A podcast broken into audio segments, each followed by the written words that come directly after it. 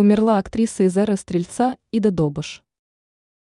Недавно стало известно о смерти известной российской актрисы Иды Добыш, снимавшейся как в кинопроектах, так и в телевизионных сериалах. По имеющейся информации, артистка умерла в последний день июня на 89-м году жизни. Об этом сообщает российская газета, отмечая, что подробности уточняются.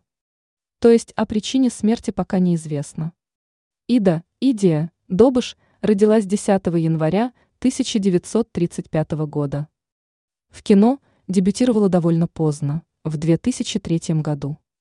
Но зато ее появление в отечественном кинематографе было запоминающимся. Снялась вместе с Ксенией Рапопорт в многосерийной мелодраме «Не ссорьтесь, девочки». Далее работала с не менее звездной Иной Чуриковой в детективной киноленте под названием «Винтовая лестница». Кроме того, Ида Добыш снялась в таких кинопроектах, в том числе многосерийных, как «Последнее путешествие Синдбада», «Гончая», «Эра Стрельца» и другие.